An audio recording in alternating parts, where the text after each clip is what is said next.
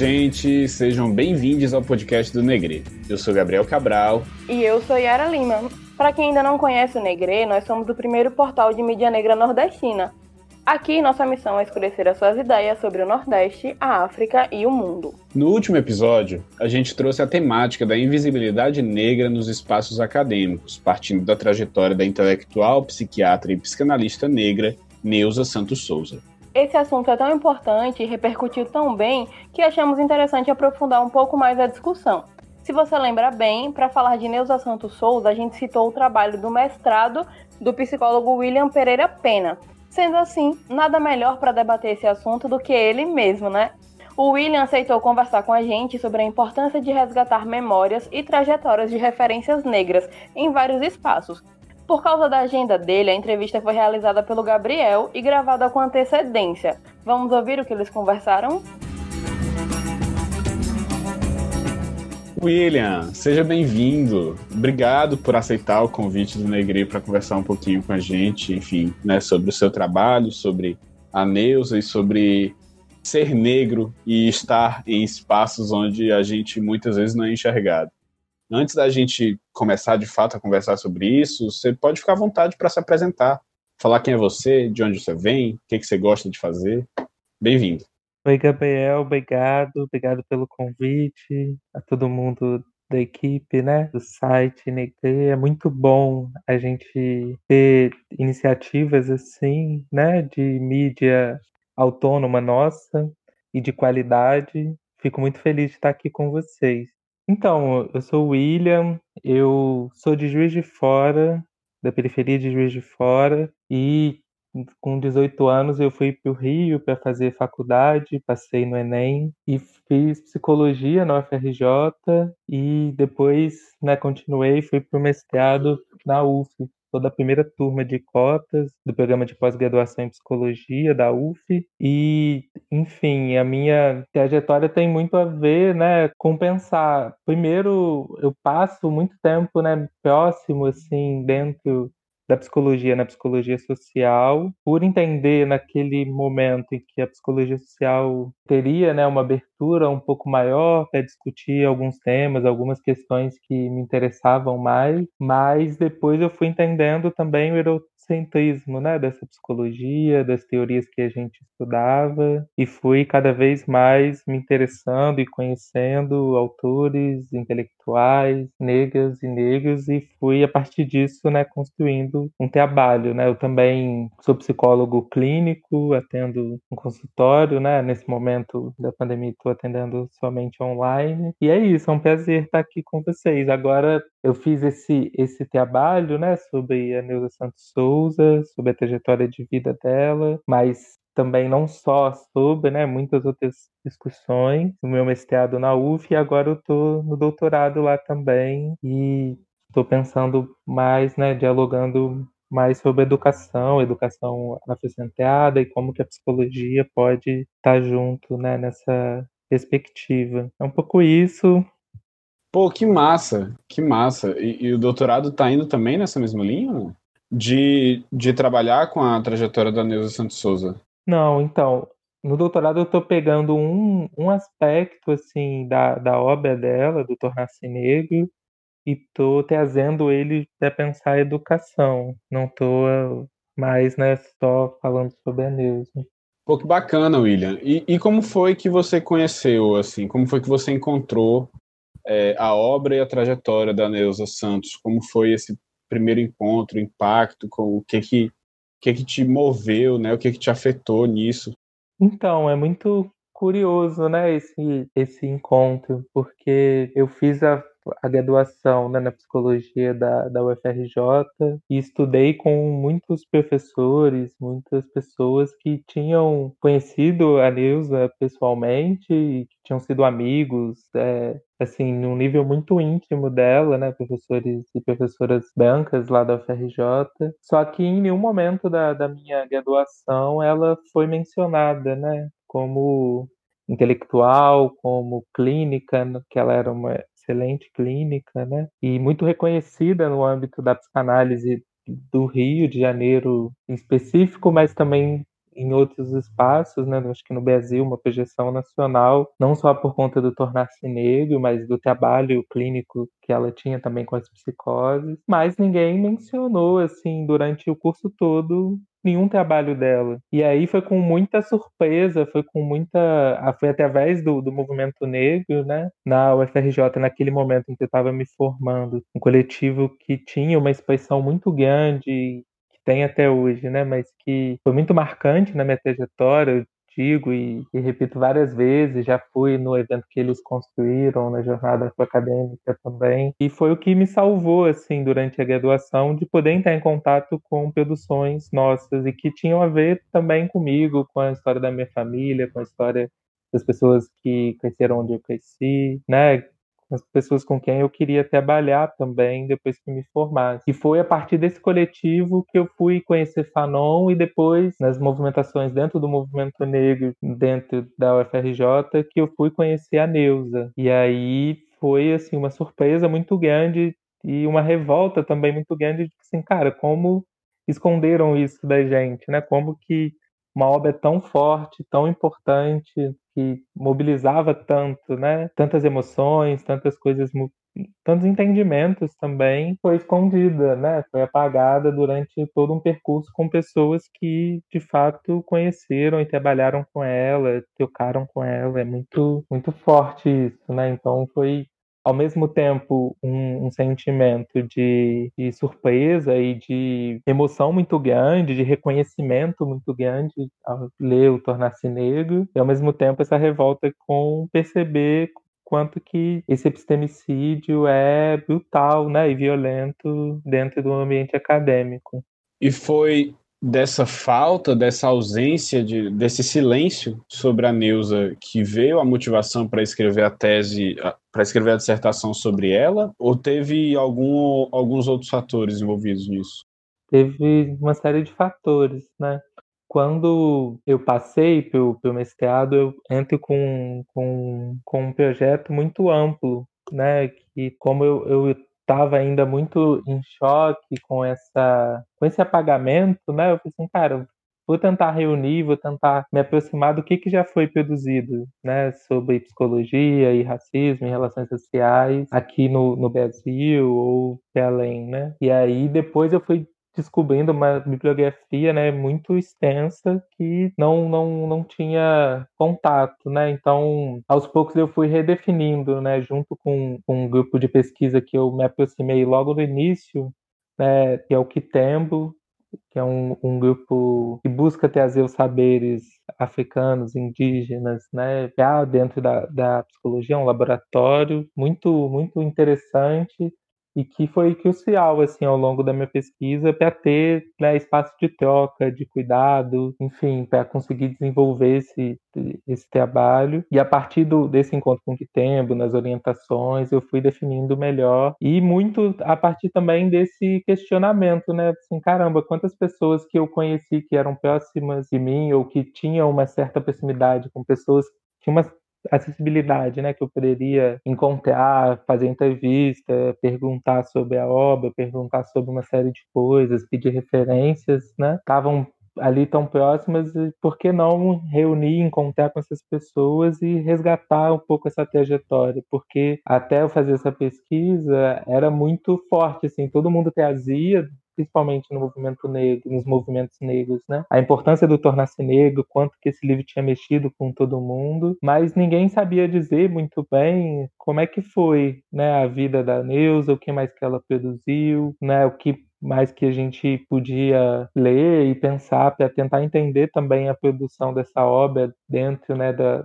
da carreira dela. Então acho que foi muito nesse sentido assim de ver a possibilidade de reconstruir uma memória que nos foi roubada, né, que nos foi negada. E tem também, acho que, a ver muito com o fato de eu ter entrado na primeira turma de cotas, né, num programa da psicologia lá da UF, que é visto como um dos programas mais progressistas, né, de uma forma, assim, muito, muito saudada, né, pela psicologia social, pela psicologia institucional, né? E que foi muito difícil esse processo de luta, de construção da política de ação afirmativa, tanto no mestrado quanto no doutorado. Foi uma luta muito intensa que começa né, com a articulação dos estudantes negros, mas também foi ganhando né, força muita força né, com a ação do Abraão de Oliveira Santos, que é um professor negro lá também do, do Instituto e do programa, e da Luísa Oliveira, que também é uma professora negra de lá. E isso foi crucial para mim também, encontrar com outros professores negros que até então não tive né, acesso e contato, e a partir disso fazer disciplinas, discussões, participar dos grupos de pesquisa deles, e com isso ir montando né, uma, uma rede. Massa.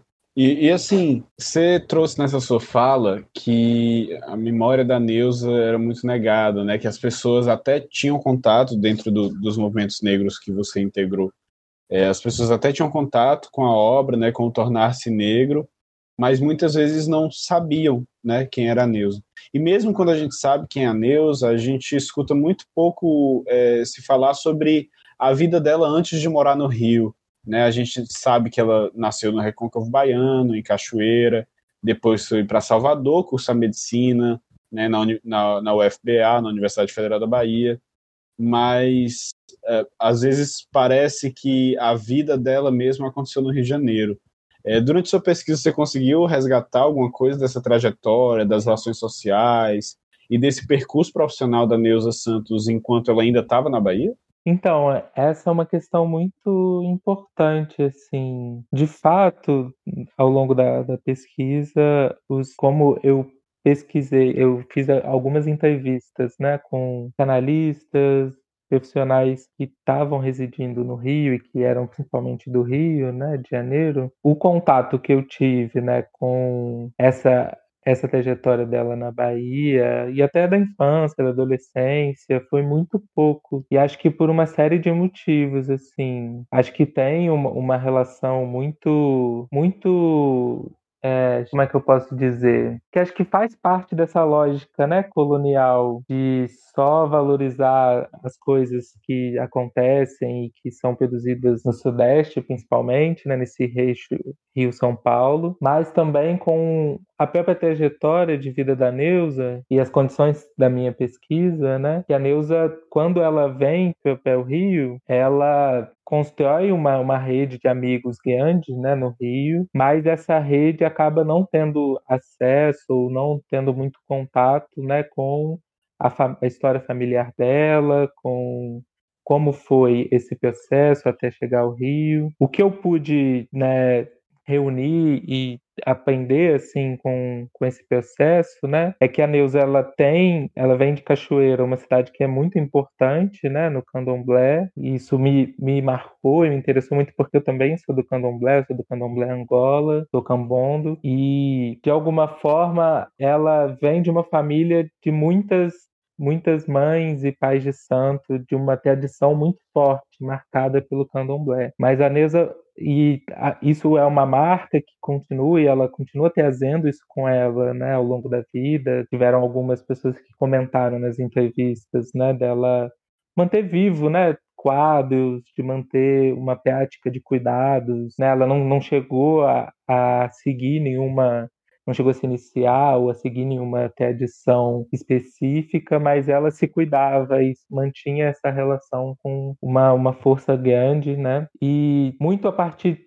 e o, os outros, né, o que eu pude saber foi muito a partir também da Ana Rocha, que foi uma psiquiatra que fez a faculdade com ela, né? Ela acho que era uma turma ou duas turmas acima dela. E lá na Bahia, né? Ela fala de muita de muitas dificuldades nesse percurso da Neuza, né, de enfrentar dificuldades inclusive materiais para se formar, para poder, né, dar conta, né, de terminar, de passar por esse curso de medicina naquela época, né, a gente fica discutindo hoje o quanto que é difícil, né, para muitas pessoas e por N razões, né, essa a de uma graduação, inclusive de medicina, por ser um curso muito visado, muito elitizado também. Então, naquela época, no final da década de 70, né, isso devia ser muito mais difícil, assim, né? E ela fala, inclusive, de algumas de, de algumas falas foram muito duras, assim, de falar que elas não tinham pinta de médica, da Ana Rocha ter vivido uma obrigação na formação dela de alisar o cabelo para poder se pegar né, o diploma, uma série de, de violências muito, muito brutais que elas passaram juntas e dividiram juntas durante esse percurso. Mas ela fala também não só desses aspectos, né? Fala desde então, acho que uma coisa que fica marcada ali na, na entrevista que ela dá pro programa Espelho com Lázaro Ramos, ela falando do encontro dela da, com a psicanálise, foi um encontro que se deu muito no início assim do curso de medicina e ela foi estudar psiquiatria e se interessou e se encontrou com a obra do Freud e foi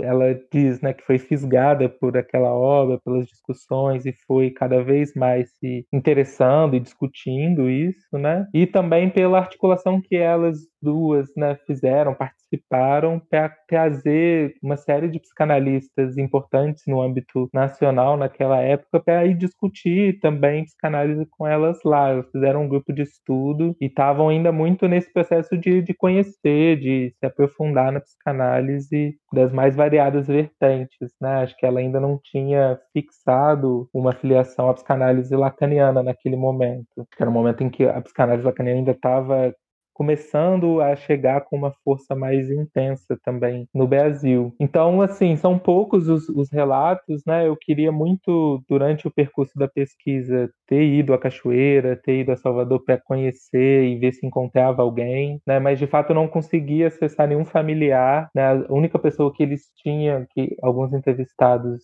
me disseram né, que tinha um, um, vínculo, era um sobrinho que a Neuza, inclusive, apoiou com, nos estudos, ele chegou a estudar psicologia também, só que esse sobrinho faleceu e era o único contato que essa rede de amigos que eu acessei tinha com a família dela, né, em Cachoeira ou em Salvador. Então, acho que é uma coisa que fica ainda para ser encontrada, para ser pesquisada, né, acho que tipo, eu tenho muito essa vontade de ir à Cachoeira, de ir a Salvador, mas também acho que é uma, uma coisa que fica né, para outros pesquisadores que tenham também essa possibilidade. Né? Inclusive, muito interessante que a tua resposta ela, ela própria traz esse debate né, do, do silêncio sobre alguns aspectos, assim, né, que ainda que a gente, a gente busque, é, enfim, eu sou historiador, e aí é, é, uma outra viagem. Trabalhar com memória é trabalhar, é, é, ter consciência de que você vai trabalhar com fragmentos, com lacunas. Né, e aí, mesmo nesse movimento de tentar resgatar a memória da Neuza, a gente encontra esses espaços em branco. Assim. Isso, é, isso é bem interessante. É, a Neuza, a gente sabe que a trajetória dela e, e, do seu pensamento foi atravessada por várias questões, né, como a sua relação com o movimento negro, por exemplo. E dentro desse raciocínio, é, muitas pessoas acabam relacionando o pensamento da Neuza Santos apenas com as questões raciais, né? Até por causa do, do título do livro publicado, né, Tornar-se Negro e tudo mais. Mas, mas há também uma, uma contribuição muito grande, muito vasta dela nesse campo mais amplo da saúde mental, né? Você pode nos contar um pouco a respeito da relação dela com esse campo e, se possível, aproveitar também para falar de contribuições da Neuza Santos que você considera importantes para que a gente pense sobre questões sociais, para além né, da, da questão racial? Esse ponto acho que é um ponto muito muito sensível, né? Muito delicado, porque de fato acho que tem uma uma você falou dessa coisa das, das lacunas, né? De trabalhar com memória é trabalhar também com esses silêncios, com o que não é lembrado. E eu acho que esse é um ponto muito muito chave para a gente pensar isso, né? Porque eu acho que a memória da Neuza fica quase como se fosse uma disputa, se a gente for parar para pensar com o que eu pude encontrar, com as pessoas que eu pude conversar, né? Acho que tem uma disputa de setores, né? De, de muitas pessoas ao, ao falar da, da trajetória, da importância do trabalho da Neuza Santos Souza, e acho que ela vem tendo, né? Um, um resgate cada vez maior e mais e acho muito importante que isso aconteça, né? A partir do Tornar-se Negro, que é uma obra que é atual, né, e que é muito muito forte e original, né, para a gente pensar as questões raciais dentro do campo da, da psicologia, né, a questão de saúde mental. Eu acho que é uma obra que tem um sentido também de um que de um ela é um pouco inesgotável. Eu acho que a gente lê, relê e cada vez que encontra com ela, puxa alguma outra questão, algum outro ponto, porque ela tem uma densidade, tem uma complexidade muito muito importante, né? Acho que a, até assim não é à toa que as pessoas articulam muito e lembram muito da Neuza e do Fanon, né? E acho que isso não é qualquer coisa. E aí acho que tem uma disputa de trazer esse debate, né, da saúde mental da população negra, dos impactos do racismo, né, na subjetividade negra, com muita força, e acho que tem um, um esforço também de, de, de, talvez uma certa dificuldade, né? Eu me encontrei com essa dificuldade também de falar sobre um determinado momento em que a Neuza abandona essa reflexão, né, em que ela fala, olha, isso não faz mais sentido para mim, eu vou pesquisar outra questão agora, que é a questão da psicose. E efetivamente ela trabalhou e atuou por muitos anos com uma dedicação muito importante e uma também uma produção teórica, uma produção clínica muito marcante para o contexto psicanalítico daquele momento, né, a ponto de alguns alguns entrevistados, psicanalistas importantes do Rio de Janeiro falarem, né, que não tem como a gente falar da, da psicose no Brasil sem falar da, da Neuza Santos Souza, porque na época dela tinha uma visão muito muito deficitária né, da psicose, como se quem fosse psicótico tivesse uma certa relação de dívida com a neurose, como se quem fosse psicótico não tivesse atingido né, uma certa normalidade, com muitas aspas nisso, e está mais próximo à experiência dos neuróticos. Né? E a Neuza, desde muito, muito cedo, assim, antes disso já ter um consenso dentro da psicanálise, marcava essa singularidade de que não era uma questão da psicose ser inferior à neurose, né? Era uma forma de organização psíquica diferente que nós neuróticos tínhamos muito que aprender com a psicose, né? E muito que cuidar e respeitar, né? Essa experiência. E acho que ela faz isso num sentido muito original também, né? Ela estudava e era uma psicanalista tanto lacaniana, né? Depois de um tempo ela faz essa opção por Lacan e se adentra com muita ênfase né, nesse, nesse teórico e ela pode e ela faz isso afirmando uma coisa que o consenso dos psicanalistas lacanianos daquele momento não concordava. Então ela afirmava isso e era irredutível de que não não tinha porquê a gente colocar a psicose numa posição inferior à neurose. Né? Então, acho que tem eu fui, fui, percebendo isso ao longo das entrevistas, né, por parte do movimento negro e dos psicólogos que estão, né, psicólogos não só, né, mas de todo mundo que está interessado em discutir a obra do Tornar-se Negro e as contribuições que ela traz para a gente pensar questões sociais na saúde mental, tem um esforço de valorizar essa obra de uma forma muito grande e quase uma, um, uma tristeza, assim, né? De entender, de ficar sem entender, de querer perguntar para ela. Né? Acho que a, entrevista no programa Espelho diz muito disso, né? De todo momento a Sandra Almada, o Lázaro Ramos tentando perguntar para ela por que, que ela não continuou, por que, que ela não, não deu continuidade a esse estudo que foi tão marcante pelo movimento, pelos movimentos negros em geral. Então acho que tem um pouco esse apelo de puxar a memória dela nesse ponto e trazer a relevância nesse ponto dela, né? E por parte de muitos dos psicanalistas brancos, né, e acho que isso é um, é um ponto importante, é, tem um esforço de trazer a Neuza como uma importantíssima pensadora da psicose, como uma pessoa que discutiu e pensou e atuou de uma forma muito muito importante naquele cenário psicanalítico né, na clínica, mas também dando seminários, ensinou muita gente, passou, né, fez uma atividade de transmissão de psicanálise de mais de 10 anos num, num hospital dia que é o Hospital da Casa Verde, que é em Botafogo. Então acho que tem uma disputa nesse sentido, assim, né, de qual Neuza, vamos dizer assim, vai ser lembrada, né? se é a Neuza dos movimentos negros ou a Neuza da psicose. E eu, na minha dissertação, tentei fazer um, um, panorama mais amplo, né? Não ficar claro que tinha um interesse muito grande de discutir o tornar-se negro, mas tentar trazer, por mais que eu não, não sou um psicanalista, não estudo com tanta dedicação assim à psicanálise, mas tentar trazer as contribuições dela num sentido mais amplo. William, é, falando um pouco menos da sua pesquisa e um pouco mais do pesquisador agora, todo esse processo de mestrado, doutorado, enfim, processo de escrita como um todo, é, como diz um pesquisador colega meu aqui de Fortaleza, é, todo o processo de escrita é solitário, né? É muito difícil, é, é, você em um dado momento precisa se isolar para conseguir dar conta de tudo isso. E aí a gente se depara com algumas questões que dizem respeito a essa coisa de ser uma pessoa negra dentro da academia, né? Um homem negro, no seu caso, pesquisador dentro da universidade. Existem situações que tangenciam esse, essa, essas violências, esse, essa carga de, de, de sofrimento, né, de, de solidão até, que te marcaram durante esse processo de pesquisa e escrita da dissertação?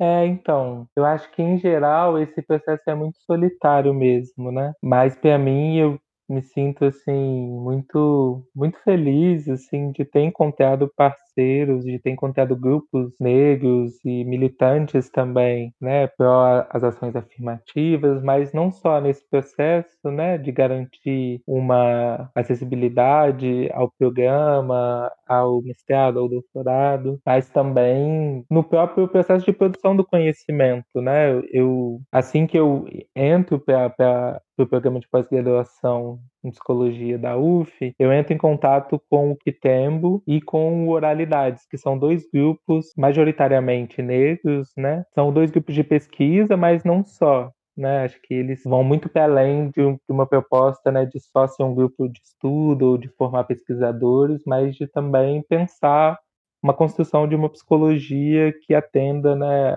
aos nossos interesses ou que se conecte com as nossas experiências. Então, tem aspectos né, dessas trajetórias que são solitários mesmo, né? O momento em que você precisa tentar estudar e, enfim, escrever e se dedicar, mas ao longo da dissertação eu me senti muito apoiado, né, por, por essas pessoas, mas eu acho que é uma é, uma, é um ponto muito importante, né? Porque se a gente não se articula né, dentro da academia, acho que é importante essa articulação com grupos, com pesquisadores, com né, movimentos que estão também discutindo e pensando questões dentro desse espaço, mas também uma conexão com coletivos, com experiências negras, né? Além da academia, eu acho que é essencial, né? Nesse processo, eu comentei antes que eu sou candomblé, né, candomblé Angola, mas eu fui me aproximando, né,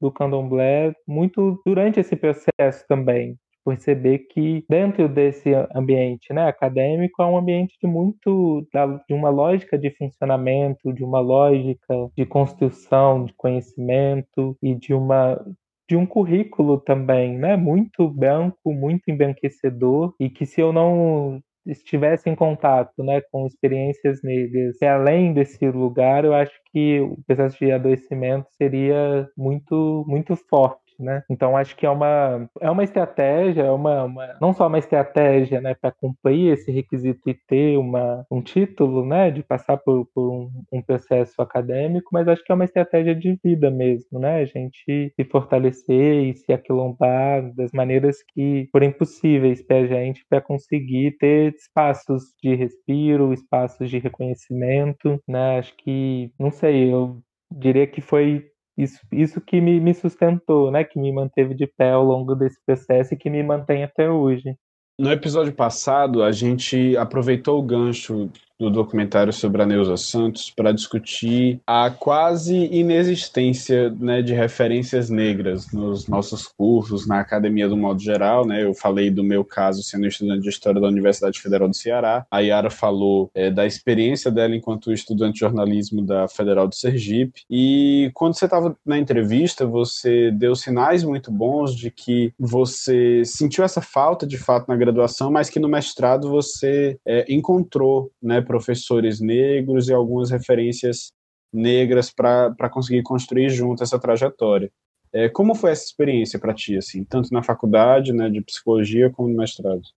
Eu acho que assim, eu começo a, a a tomar consciência racial, né, e ter uma, um escurecimento maior sobre tudo que acontecia comigo também, mas não só, né, ao longo da graduação. E aí, quando eu comecei né, a entrar em contato com, com leituras, mas também com grupos, com discussões né, sobre racismo, eu estava do meio para o fim da graduação e foi um processo muito difícil assim de entendimento, né, de todas as violências que eu tinha passado e das violências que eu estava passando naquele ambiente. Era um sentido quase de um abafamento, né, de tentar furar um pouco aquela dificuldade de trazer o tema, né? Então, por exemplo, eu nesse momento eu estava, eu estagiei durante muito tempo, né, na, no Complexo de Favelas da Maré, num pré-vestibular comunitário, com pessoas que estavam. e também numa ONG com pessoas que estavam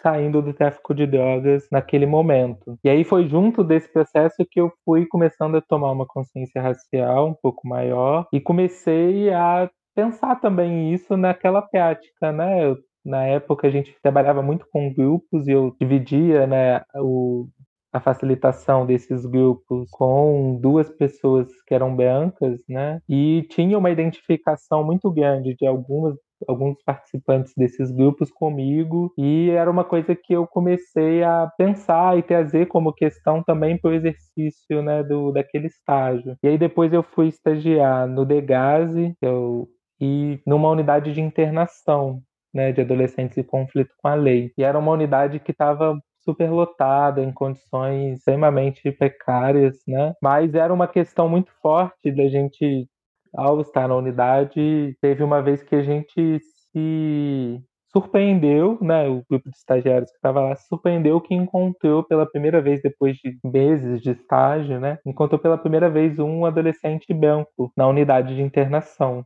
porque todos, a esmagadora maioria dos internados eram adolescentes negros, né? E aí foi um pouco essa essa experiência de tentar discutir, né, essa questão assim, cara, como assim, né? A gente trabalha numa unidade de internação que só tem adolescente negro e isso nunca apareceu em nenhuma das pesquisas que foi construída, né, durante, sei lá, mais de quase 10 anos do projeto que esse projeto específico existia. Então era essa experiência de a todo momento tentar trazer a questão racial, né, para as pesquisas, para as discussões dos grupos, né, para os grupos de estudo, e ela não ser aceita, né, não ser bem recebida ou recebida de uma forma rebaixada, né, sempre tentando ou questionar ou suavizar os efeitos do racismo naquele campo. A gente com mais dois, é, com mais, mais três pessoas, isso, nesse processo com mais três pessoas, eu fui escrever um artigo sobre o racismo na socioeducação e a gente ficou ali às voltas com essa possibilidade, essa impossibilidade de trazer essa discussão, então foi muito, muito penoso esse, esse processo.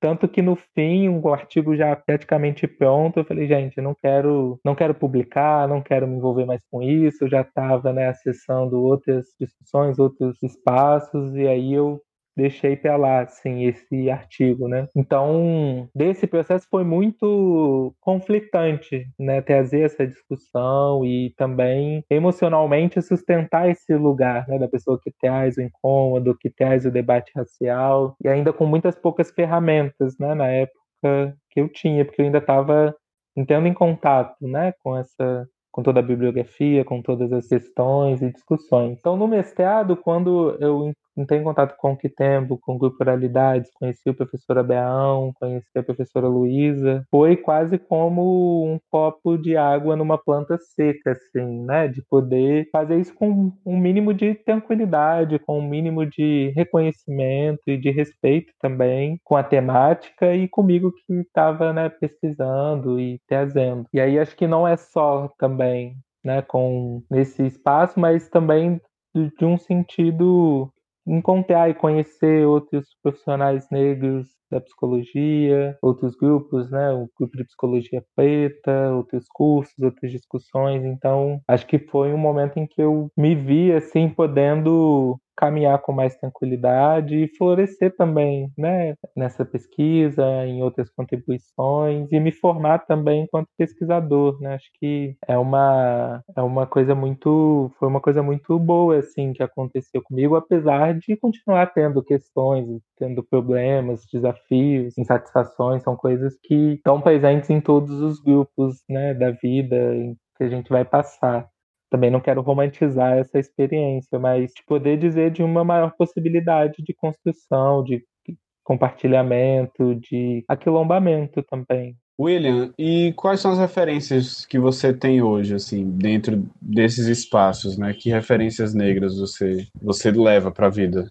Olha, acho que a, a primeira referência, assim, para mim é o, o meu terreiro de candomblé, né? O bate-folha, Papunsaba, porque acho que é uma, um espaço de encontro e reencontro muito para além né, de uma perspectiva somente racional. Né? Acho que é até difícil de, de mensurar e de dizer isso, né? mas acho que para além disso, né? acho que dentro desse processo todo eu fui também reencontrando e me reencontrando né, com a minha família, com todo, toda essa herança né, que eu carrego, né, de poder me conectar mais com meus tios, meus primos, meu, meus avós, né? Então acho que essas são referências que vêm primeiro, né, e que dizem muito de quem eu sou, de do que, que faz sentido para mim, dos espaços em que é possível e necessário para mim estar para construir a vida como um todo. E aí, para além disso, né, as referências acadêmicas, que não são só acadêmicas também, mas é isso, né? Acho que a Neuza se tornou uma referência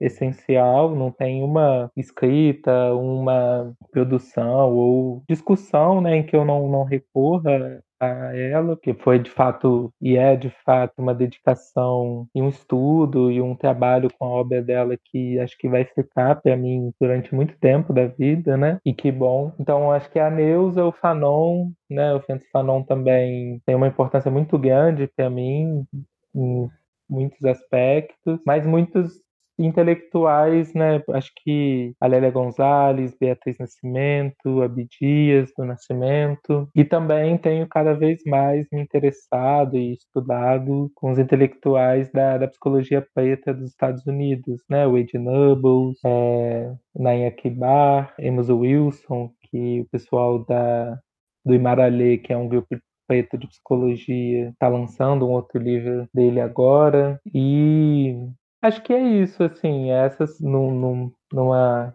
conversa mais inicial dá para encerrar nessas, né? Claro que a gente vai sempre dialogando com, com mais pessoas, né? Com mais intelectuais, com mais autores. A Bell Hooks também é que eu gosto muito de estudar, de pensar. É um pouco por aí.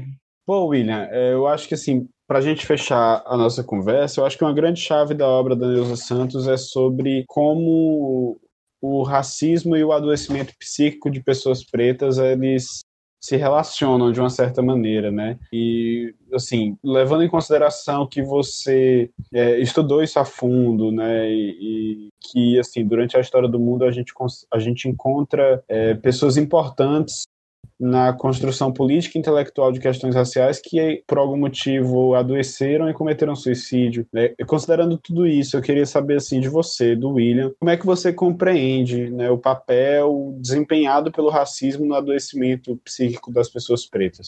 É uma pergunta muito, muito difícil, né? Muito ampla porque de fato, né, acho que são muitos mecanismos que produzem esse adoecimento psíquico, né, e que são muitos mecanismos que não são só psíquicos também, né. Acho que a primeira coisa que vem na cabeça quando você traz isso, acho que é a, o sentido mesmo de desumanização, né, que foi construído com o colonialismo, com todo esse processo que está vigente até hoje, né. Mas eu fico pensando o quanto que a gente, para pensar essa a questão né, da saúde mental, precisa levar em conta ambientes, né, fatores né, muito amplos né, como acesso à educação, acesso à saúde, acesso à moradia, alimentação, uma série de, de fatores né, que vão produzindo também né, esses adoecimentos. Então, é muito é muito delicado e é muito triste, né? Toda vez que a gente retoma a história da Neuza, lembrar disso, desse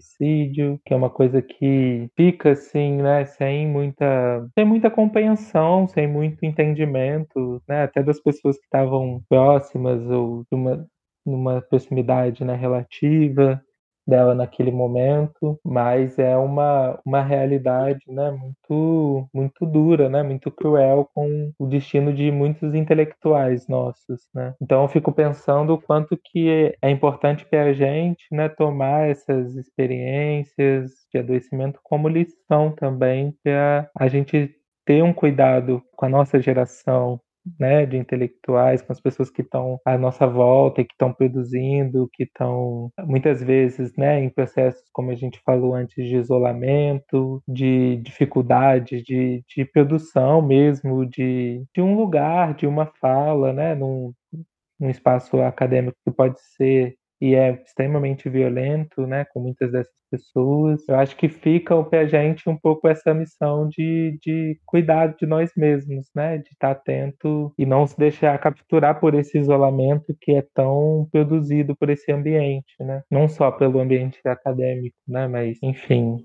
Eu acho que tem uma coisa né, que a Neuza passou, que ela era muito, muito rigorosa, assim, né? Qualquer livro que você tentar ler, qualquer texto que você tentar ler dela, é aquela leitura bem densa, assim, que você precisa ler, voltar, reler, porque ela era uma intelectual muito, muito sinistra, assim, né? Muito, muito de uma excelência, né? Se eu posso dizer assim, muito grande, né? De dela tá fazendo ações e discussões naquela época junto com Muniz Sodé, com Beatriz Nascimento, com Lélia, enfim, é uma intelectual de uma estipe muito muito forte, né? E eu acho que ela acabou se nesse rigor, né, ficando muito atrelada assim ao pé da letra lacaniana. E dentro da lógica lacaniana, realmente naquele naquele discurso que ela faz nesse nessa entrevista, você pegar qualquer lacaniano que também é assim, ele fala a mesma coisa, que não dá, tem que ser no caso a caso, não pode ser falado social porque você vai estar generalizando a experiência individual enfim. Então acho que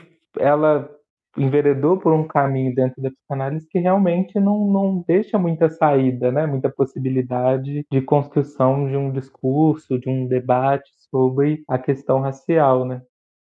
William, muito obrigado tá, por participar desse episódio, por aceitar conversar com a gente, por ter disponibilizado esse tempo.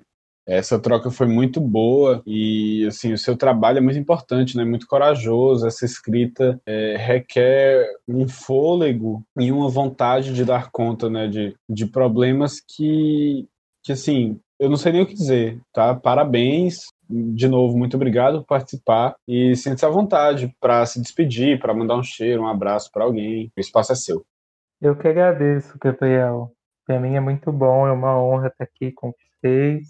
E é isso, estamos aí para trocar, para conversar. É uma são discussões, né, muito caras, muito importantes para mim. Daria para a gente ficar aqui horas falando, mas é isso. Fico muito feliz. Agradecer toda a equipe e é isso.